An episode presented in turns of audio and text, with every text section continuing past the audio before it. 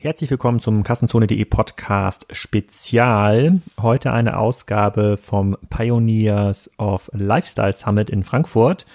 Da war ich in der letzten Woche und habe mit der Nina Schink vom Handelsblatt über die Herausforderungen in der Home- und Lifestyle-Branche gesprochen. Äh, wir haben auch ein paar Sätze darüber verloren, ähm, was Bettdeck-Discounter in den Niederlanden viel besser macht als die meisten deutschen Möbelhändler. Das ist ein Podcast, den findet ihr in der Wimlex Show, den verlinke ich auch hier in den Show Notes. Und ähm, hört euch mal an, worüber wir 20 Minuten gesprochen haben. Das ist so ein bisschen das Intro auch für den nächsten Kassenzone Spezial mit dem Habitat Geschäftsführer Deutschland. Ähm, da diskutieren wir so ein bisschen, was kann der stationäre Möbelhandel eigentlich heute noch leisten und was sollte er leisten und warum ist Habitat eigentlich aus dem Markt verschwunden? Der Pioneers of Lifestyle Summit wird unter anderem veranstaltet von Pierre Hafeld. Das ist der Gründer von Nukon, der größten Aggregationsplattform von, für Interior Design Projekte in der Dachregion. Über 500 Interior Designer arbeiten schon damit und das sind 600 Marken gebündelt. Die haben natürlich extrem gute und spannende Einsichten in den kompletten Lifestyle-Markt äh, und haben dann ein sehr, sehr spannendes Setup auf dem Summit äh, zusammenbekommen. Unter anderem hat auch dann nach mir der Guido Maria Kretschmer erzählt, äh, wie er es schaffen konnte, eine echte Möbelmarke zu schaffen. Einfach hier hin, da. So, ich habe mich ein bisschen vorbereitet heute und auch schon einige deiner Podcast-Folgen gehört. Aber eine Frage ist mir heute im Laufe des Tages äh, gekommen. Und zwar war eben ein Vortrag von Frederik, dem Gründer von Body Change. Und der hat gesagt, Brand, Brand is what wins. Und da habe ich mich so ein bisschen gefragt, aber was macht denn jetzt eigentlich eine gute Marke überhaupt aus? Ja, ich glaube, der ein oder andere hier, wenn ich mich so umschaue, hat wahrscheinlich auch einen klassischen äh, betriebswirtschaftlichen Hintergrund, BWL, VWL studiert und da habe ich sowas, das habe ich auch studiert. Und da wurde auch immer gesagt, äh, die Marke ist das einzige bestehende, das wertvollste, was ein Unternehmen aufbaut. Und ähm, so bin ich auch mal gestartet in die äh, in die Otto-Gruppe 2005 mit diesem Gedanken, dass das stimmt. Ähm, was sich schon geändert hat in den letzten Jahren ist, dass Marken halt durch die neuen Medien viel schneller entstehen, noch alten alte Marken ähm, beziehungsweise deren Werkzeuge in dieser neuen Welt halt nicht mehr so einen großen Bestand haben. Also Marken erodieren halt viel schneller und es gibt viel mehr Möglichkeiten, dass neue Marken sehr viel relevante Reichweite ähm, erzeugen. Es gibt nicht mehr diese Haltegriffe von Marken, die sie unendlich, äh, die sie unendlich ähm, belastbar machen, auch in der digitalen Welt. Und eine gute Marke macht natürlich immer erstmal aus, dass sie äh, besonders viele positive Touchpoints in der für sie relevanten Zielgruppe erzeugt und das dauerhaft. Und alte Marken, also Marken aus der analogen Welt, können das momentan nicht mehr. Denen fehlt irgendwie der Zugang, für die ist irgendwie eine Influencer-Strategie der letzte Shit, Dinge, die Online-Unternehmen eigentlich gar nicht mehr machen seit mehreren Jahren. Und ähm, deswegen ist halt so ein bisschen die Frage, wenn ich eine gute Marke bin, habe ich eine gute Strategie, diese Touchpoints permanent wieder zu triggern und zu erzeugen, idealerweise auch ohne Facebook und, ähm, und Google. Und das ist halt eine Fähigkeit, die neue Marken heute besser können als alte Marken. Das Handelsblatt ist ja zum Beispiel eine sehr altehrwürdige Marke. Ähm, ist es denn noch eine gute Marke? Da muss man die Handelsblattleser fragen, aber auch für so eine Handelsblattmarke muss man sich ja fragen, bin ich für das Thema, für das ich stehen will, habe ich da genug Touchpoints, die ich erzeugen kann für meine Endkunden? Sind die relevant genug? Erzeuge ich genug Touchpoints in einer Zeit, in der die Aufmerksamkeitsspanne sinkt? Ich glaube, Elias hat das vorhin noch in seinem Vortrag gezeigt, so die durchschnittliche Millennial-Aufmerksamkeitsspanne ist gesunken von 15 Sekunden für die erste Information auf 8 Sekunden und Marken wie das Handelsblatt ähm, sind ja über Stories entstanden, also in der Erwartung, dass Kunden sich Zeit nehmen für eine Geschichte, um dort auch möglicherweise selber Schlussfolgerungen zu, äh, zu ziehen. Und ähm, wenn sie nicht in der Lage ist, ihre Stories, ihre kurzen Geschichten innerhalb von Videoformaten, ob es jetzt Instagram ist oder Twitter, zu vermarkten, Reichweite zu erzeugen, dann verblasst halt auch diese Marke. Das bin ich ja selber bei Kassenzone. Ich kann noch nicht mal mehr äh, anekdotische Titel oder äh, äh, Titel mit einer gewissen Ironie, äh, Ironie schreiben. Da bekomme ich von Leuten, die das seit zehn Jahren lesen und die ich auch äh, sehr schätze, immer äh, kurze Nachrichten dann WhatsApp oder SMS, ist das dein Ernst?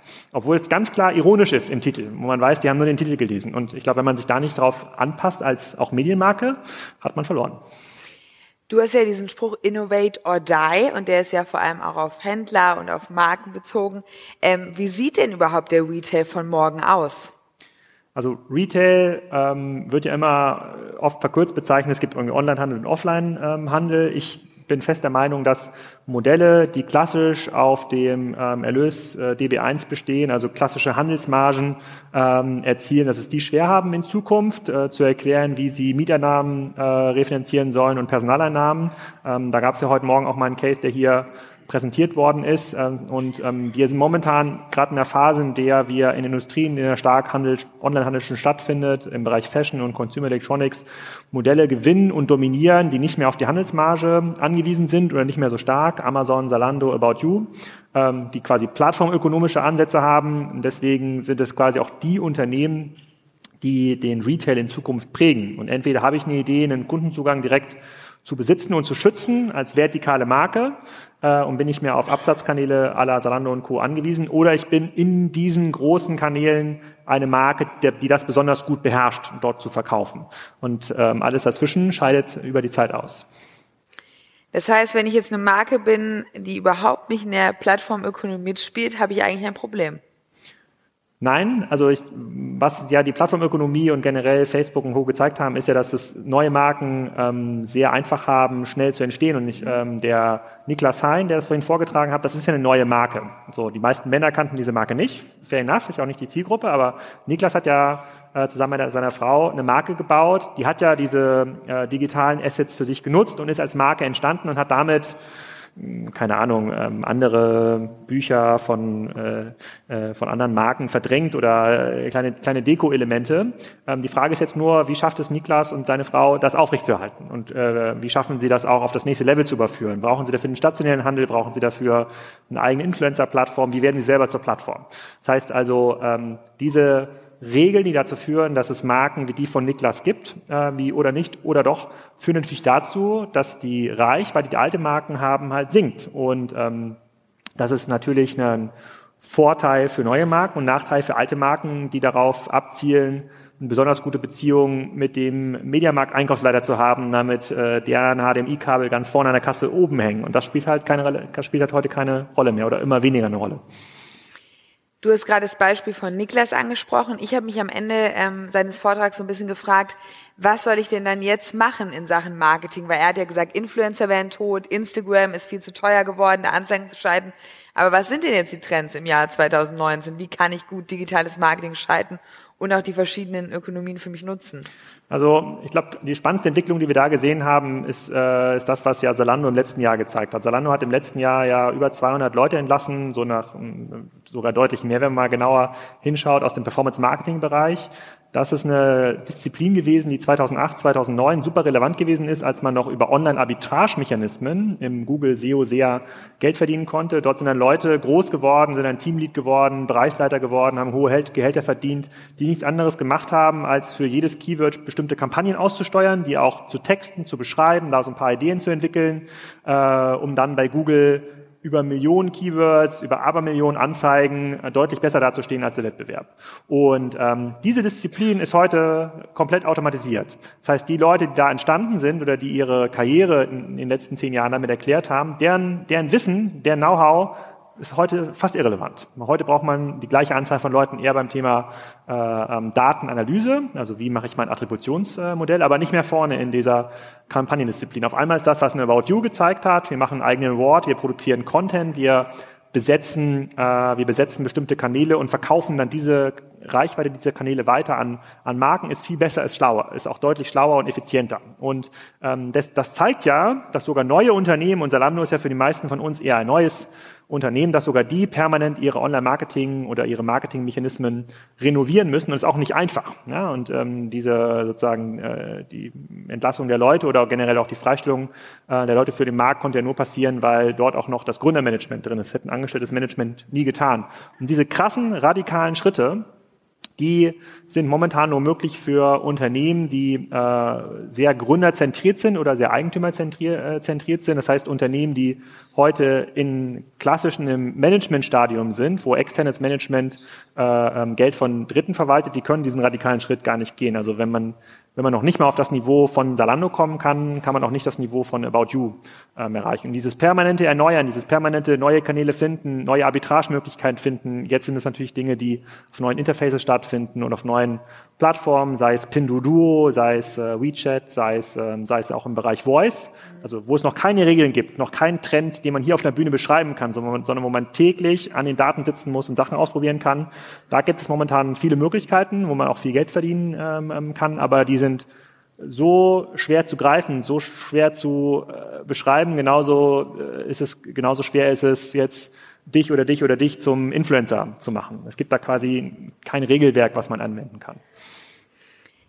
Aber unterbrich mich, wenn ich falsch liege, aber About You lebt ja von Instagram und von Influencern. Ich meine, die haben auch diesen About You Award ins Leben gerufen und die sind ja wirklich fast komplett eigentlich darauf ausgerichtet, oder? Ja, aber, aber das heißt ja nicht, dass es ein Dritter kopieren kann. About You hat angefangen damit 2014, 2015, als es noch billig war. About You konnte billig Fehler machen. Da hat quasi ein großer Influencer vielleicht noch 1000 Dollar verlangt für einen Post. Heute verlangt ja schon Mikroinfluencer 10.000 Dollar für einen Post. Das heißt, sie haben eine Lernkurve sehr, sehr effizient finanzieren können, von der sie gerade leben, sind aber jetzt gezwungen, in das nächste Format zu gehen. Das sind halt okay. halt Events und, und, Content und Co. Es ist nicht möglich, solche Strategien ähm, schnell genug zu kopieren, um dann damit Wettbewerbsvorteile zu erzielen. Genauso wenig hat es Sinn gemacht, 2013 die Strategie von Zalando zu kopieren im Bereich Online-Marketing. Das macht einfach keinen Sinn. Deswegen sind diese ganzen Best-Practice-Analysen, wie ist jemand groß geworden, wie kann ich auch so groß werden, in der digitalen Welt fast immer nutzlos. Also muss man eigentlich vom Scratch on was ganz Neues erfinden. Man muss zumindest ein gewisses Bauchgefühl entwickeln, was funktioniert, was funktioniert nicht und, äh, und auch Trüffelschwein sein in neuen Kanälen. Und da sind natürlich Leute, die eine hohe native Zuneigung zu digitalen Kanälen haben. Ähm, die sind in der Regel jünger äh, äh, als wir, auch meistens viel jünger als ich. Äh, äh, die sind halt viel geeigneter, weil sie halt Bock haben, mit TikTok oder Pinduoduo zu spielen und haben da so ein natives Verständnis. Also ich komme noch aus einer Generation, für mich ist halt Twitter nativ. Also ich kann, ich weiß, wie es funktioniert, ich weiß, was ein guter Post ist, ich weiß, was ein schlechter Post ist, so, das ist altersgerecht, nach 24 Uhr wird nicht mehr geretweetet, ja, sozusagen jeder macht da, ist da, ist da ordentlich. Facebook war für mich schon nicht mehr nativ. Bei Facebook muss ich schon überlegen, was ist ein guter Post. Instagram ist überhaupt nicht mehr nativ. Versuche ich mir akademisch zu erschließen, wie funktioniert eine Story, wie funktioniert ein Post, was ist gut, was nicht gut. Jemand, der vielleicht jetzt 16, 17 ist und da das irgendwie in die Kamera hält und spricht, das kann ich zwar verstehen, mir akademisch herleiten, warum das gut ist, aber ich kann es nicht mehr nachmachen. Und äh, genau das Gleiche passiert jetzt den äh, Tarek Müllers dieser Welt, der ist auch 30, ist auch kein nativer TikTok-Nutzer mehr. Der muss sich jetzt auch akademisch herleiten, äh, warum fun funktioniert äh, das und was sind die Tricks dabei. Mhm. Aber wenn ich jetzt ein altehrwürdiges Unternehmen bin, was es vielleicht auch schon 100 Jahre, 200 Jahre gibt und ich bin jetzt kein Digital Native, aber ich möchte mich natürlich weiterentwickeln, um nicht zu sterben, innovate or die. Was kann ich dann in dem Zuge jetzt eigentlich machen? Ja, also erst erstmal viel, viel Glück an dieser Stelle. Ähm, diese Also Innovate or Die bedeutet ja nichts anderes als ein Modus operandi. Also ja. Innovate or Die äh, äh, ist, ja eine, ist ja im Grunde genommen Zusammenfassung von mehreren Marktbeobachtungen, die da heißen, die Unternehmen, die am schnellsten äh, neue Dinge ausprobieren können und am effizientesten ihre Lernkurve managen und permanent in so einem Test-and-Learn-Modus sind, das sind die, die gewinnen. Mhm. Das bedeutet aber auch für ein altes Unternehmen, eine, eine Infrastruktur aufzustellen, bei der ich sagen kann, ich investiere jetzt 10, 20, 30, 40 Prozent meines Budgets in neue Dinge definiere daraus zehn Maßnahmen, bei der ich von keiner sagen kann, wann kommt der Payback, kommt überhaupt ein Payback und wie stark hilft mir das in meinem bestehenden Geschäftsmodell. So, und alte Unternehmen erklären sie ja dadurch in der Managementstruktur, dass sie Management haben, was Risiken mitigiert, die besonders gut in der Lage sind zu sagen, Option A, Option B oder C. Option A ist ein bisschen billig, nicht so cool, Option B ist okay, auch ganz cool, Option C ist voll teuer. Ist immer Option B. Mhm. So, und wir sind jetzt gerade in der Welt, bei denen es zehn Optionen, die sind nicht bewertbar, die sind, die haben keinen Zahlstrahl, die haben keine, die haben keine ganz klassische Excel-Kalkulation, wann der Payback-Plan ist.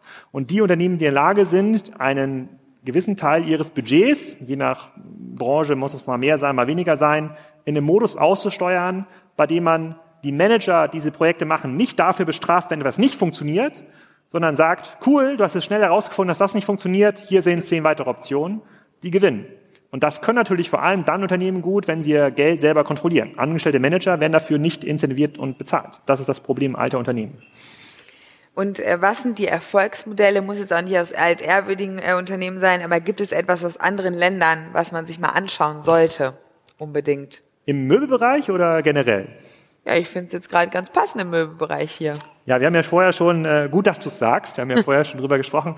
Ähm, ich mache nicht nur den Kassenzone-Podcast, sondern auch eine Show, die äh, lädt internationale Gäste ein, das ist der Wimlex-Podcast und äh, damit bin ich mit einem Partner immer mal wieder in Holland unterwegs. Und äh, wir haben das hier gerade auf der Bühne auch gesehen, dass da ist das ganze Thema Mietmöbel viel größer als in Deutschland. Und äh, letzte Woche oder vorletzte Woche habe ich einen Gründer interviewt von ähm, Bettdeck-Discounter. Äh, ähm, die verkaufen im Grunde genommen weiche, weiche Ware, Bettdecken, Möbel, äh, ähm, äh, Schlafmöbel und Co. Und die sind mittlerweile sehr groß im Leasing-Geschäft. Das ist ein Geschäft, das ähm, äh, die haben mittlerweile 80 Millionen Euro Umsatz erreicht innerhalb von vier Jahren, komplett gebootstrapped, keine Investoren, wachsen 100 Prozent Jahr auf Jahr äh, und haben mittlerweile äh, pro Monat mehrere tausend Neukunden, die sich dort zum Beispiel Boxspringbetten leasen. Ja, statt irgendwie so 5, 6, 7.000 Euro zu zahlen, leasen sich Holländer auch reiche Holländer betten für 50 äh, Euro im Monat. Können wir uns nicht vorstellen. Ja, gleiche Frage, die der Mann hatte, der hier gerade saß mit der Versicherung. Was ist, ein, wer würde dann ein gebrauchtes Bett zurücknehmen? Ist ein extrem, ähm, extrem ähm, großer Markt. Auch Waschmaschinen werden mittlerweile geleast in, ähm, in Holland. Es gibt immer mal wieder Modelle, auch im Möbelbereich, die tatsächlich vom Fleck weg funktionieren, die eine stabile äh, Kundengruppe haben. Und das Modell ist natürlich sensationell aus Finanzperspektive. Er hat kein äh, Lagerrisiko, ist alles Make to Order, er hat kein finanzielles Risiko, er muss das nicht auf die Bücher nehmen. Das Modell, das die äh, der Vertrag wird sofort verkauft an eine Bank, ja, der sozusagen die dann das Finanzierungsrisiko auch ähm, auch übernimmt. Und ähm, da sehe ich immer, da sehe ich immer sehr sehr viele neue Modelle. Wir haben hier auch in unserem Kreis eine sehr starke Zentrierung der Diskussion auf Westwing, Home 24, auch die Global Fashion Group, die gestern in die Börse gegangen ist, die Dinge, die ähm, nicht so gut funktionieren. E-Commerce-Modelle, die so aus den äh, mittleren 2000er Jahren kommen und einfach in den Möbelbereich übertragen wurden. Aber es gibt halt auch eine ganze Menge an Möbelmodellen, die echte Kundenprobleme lösen, die ad hoc profitabel sind, äh, tatsächlich auch aus, dem, ähm, auch aus dem Ausland, die auch keine Amazon-Problematik unterliegen. In dem Leasing-Modell habe ich ja nicht die Gefahr, dass morgen eine Plattform kommt und mir diesen Kundenzugang ähm, ähm streitig macht. Da gibt es schon eine Menge Dinge, wo ich sage, oh, das würde auch für mich ein Problem lösen. Und ich fand auch den äh, Pitch von Knautsch hieß, glaube ich, die Firma, oder? Am Ende. Finde ich super, weil das meine, äh, das auch meine These stützt über den Online-Möbelhandel. Die Unternehmen, die es schaffen, dieses Make-to-Order-Problem zu lösen, also weg von den sechs bis acht Wochen Lieferzeit, rein in die zwei bis drei Tage auf einer sehr, sehr großen Sortimentsbasis, die werden auch die sein, die online im Möbelbereich äh, ähm, groß werden. Und ähm, da haben wir natürlich viele Herausforderungen, insbesondere im deutschen Markt, durch die, insbesondere durch die Verbundgruppen. Ähm, aber das wird jetzt nach und nach aufgelöst. Also es kommt, glaube ich, eine, eine ganze Menge an Modellen, die gerade entstehen, die nach vorne sehr spannend sind. Ich habe mir heute noch einen äh, Spruch aufgeschrieben, eine Aussage aufgeschrieben, die der Pierre heute Morgen in seiner Opening Speech gesagt, und zwar, er würde sein Unternehmen heute eher in China gründen als überhaupt in Europa. Ähm, würdest du das auch so sehen? Ja, wie hat ein berühmter Fußballer gesagt, wäre, wäre Fahrradkette, ähm, aber äh, also ich glaube, es gibt noch ausreichend viele Möglichkeiten in Europa. Ähm, es gibt halt super viel Legacy hier in Europa und Legacy bedeutet immer, ähm, dass alte Unternehmen es extrem schwer haben, in das neue digitale Zeitalter überführt zu werden. Das ist ein sensationelles Umfeld für Unternehmer wie Pierre oder mich. Sozusagen, wir haben halt keine Legacy, wir können einfach machen. Das heißt, die Gründungsvoraussetzungen hier sind super. Ähm, das, äh, das Modell ist sehr stabil. China ist halt deswegen so spannend, weil dort viel mehr in viel kürzerer Zeit passiert. Ja, ich habe Pinduoduo nicht aus Spaß genannt, sondern Pinduoduo ist eine, eine Art Social Commerce Plattform, die es incentiviert, wenn man dort ein Produkt kauft und Freunde einlädt, hat man die Möglichkeit, auch ein Produkt kostenlos zu bekommen, die im letzten Jahr von 10 Milliarden Dollar äh, in 2017 auf fast 70 Milliarden Dollar in 2018 gewachsen ist. Ja, ein Wachstum von 60 Milliarden äh, einer Plattform, von der die meisten von dir noch nie gehört haben, innerhalb von einem Jahr. Und das sind so, man hat dort quasi unter dem Brennglas Entwicklung innerhalb kurzer Zeit, weil es dort Städte gibt, die so groß sind wie ganze europäische Länder. Und das sorgt natürlich für innovationsfreudige äh, Menschen, für super viele Chancen, aber Ganz ehrlich, ich glaube, weder Pierre noch ich hätten irgendeine Leverage in China. Da wartet niemand auf den nächsten äh, äh, Alex oder äh, Pierre für ein Möbelgeschäftsmodell. Äh, Aber von dort zu lernen und Dinge hier zu übertragen, ist sicherlich mittlerweile spannender, als Dinge aus den USA zu übertragen. Das muss man schon sagen. Ja. Habe ich noch Zeit für eine Frage, Pierre? Ich sehe die Uhr nicht. Habe ich noch? Okay, super. Ich sehe hier irgendwie keine Uhr, aber das ist gut, dann kann ich mich weitermachen. Und zwar habe ich auf LinkedIn deinen Artikel gelesen zu den Trends, wo du geschrieben hast, okay, ich schaue mal in die Glaskugel, ist zwar eigentlich nicht möglich. Den Artikel fand ich sehr spannend, deswegen ich dich gerne äh, bitten würde, vielleicht mal so drei Megatrends im Retail-Bereich äh, in den nächsten Jahren vielleicht zusammenzufassen. Ja, das ist extrem, das ist extrem schwer. Ähm, ich bin ja, ich habe angefangen äh, bei in meiner Rolle bei Otto in dem Corporate Development, also professionelles Folienmalen. Ähm, da, äh, da haben wir den Anspruch gehabt, dass wir Trends so runterbrechen und erklären, dass man dann im Vorstand etwas präsentiert, bei dem er entscheiden kann, okay, ich möchte nach rechts oben in die Matrix mit folgender Strategie. Ja, das ist, wir möchten gerne mehr im Bereich Auktionsplattform in Brasilien investieren, weil da gibt es noch einen hohen äh, Leverage. Und ähm, das war auch so der klassische Berateransatz, ähm, diesen Markt so erklärbar zu machen.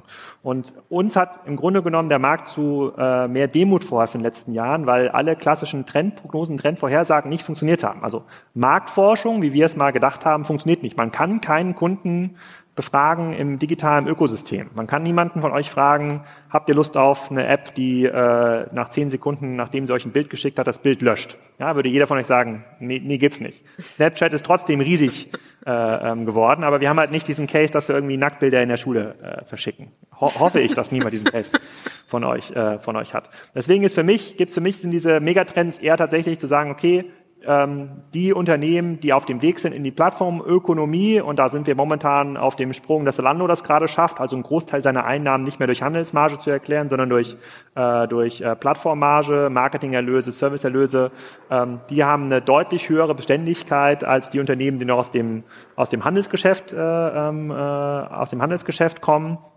Und äh, ein ganz großer Trend wird es sein, dass, das sehen wir gerade, ähm, viele Unternehmen schaffen es nicht, ausreichend viele Mitarbeiter zu rekrutieren, sei es in Berlin, sei es in Frankfurt, äh, ähm, sei, es in, ähm, sei es in München. Das heißt, und das bedeutet für mich, dass, dass wir gerade in so einem Arbeitgeber-Branding-Wettbewerb kommen. Es reicht nicht nur eine coole Marke zu sein in, der, in einer bestimmten Branche. Ähm, es, man muss auch noch super kompetitive Gehälter zahlen.